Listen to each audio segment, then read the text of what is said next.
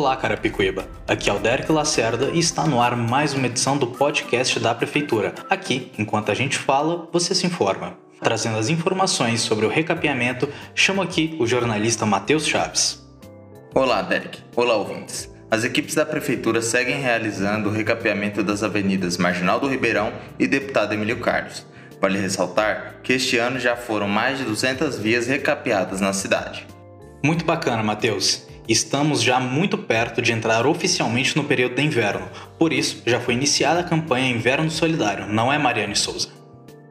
Olá, Derek, Matheus, olá, ouvintes. Exatamente, com o tema Os Dias Esfriam e a Solidariedade Aquece, doe um cobertor e aqueça quem mais precisa, a Prefeitura, por meio da Secretaria de Assistência Social, realizou no último dia 18 o lançamento da campanha Inverno Solidário. A campanha acontece de forma itinerante de segunda a sábado, das 13 às 17, onde as equipes da secretaria devidamente identificadas estão percorrendo os bairros pré-selecionados da cidade com apoio de um carro de som, passando pelas residências e estabelecimentos comerciais e de serviços. Quem quiser e puder ajudar também pode levar a doação em uma das cinco unidades do Centro de Referência de Assistência Social, os CRAS, de segunda a sexta-feira, das 8 às 16.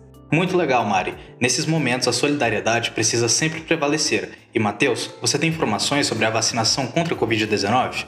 Sim, Derek. E no mesmo dia do lançamento da campanha Inverno Solidário, foi também iniciada a vacinação dos motoristas de ônibus e cobradores. Já as pessoas com comorbidades e com deficiências permanentes BPC, com idades entre 45 e 49 anos, começaram a ser vacinadas na sexta-feira, dia 21. Ótimo, vamos seguir avançando para imunizar todos o mais rápido possível. Agora, falando sobre educação, Matheus, você tem novidades?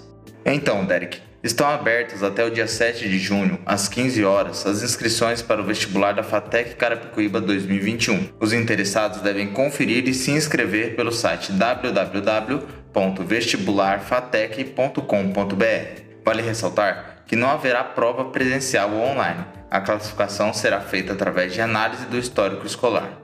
Muito bom. Mariane, e ainda na parte da educação, mas pelo programa da Secretaria do Trabalho, tivemos dezenas de alunos formados em marketing pessoal, correto? Exatamente, Derek. Foi na sexta-feira, dia 14, que 50 alunos que participaram da oficina gratuita e online de marketing pessoal tiveram a última aula e receberam seus certificados. A aluna Fabiana Tamburo, de 44 anos, moradora do Ariston, falou um pouco sobre a experiência de ter feito o curso. Eu recebi informações novas e com certeza eu creio que na minha próxima entrevista eu estarei mais preparada e terei bons resultados. E Magna Almeida, de 28 anos, moradora da Coab 5, já está colhendo os frutos da formação. Me fez ficar bem mais seguro na entrevista e eu acabei passando.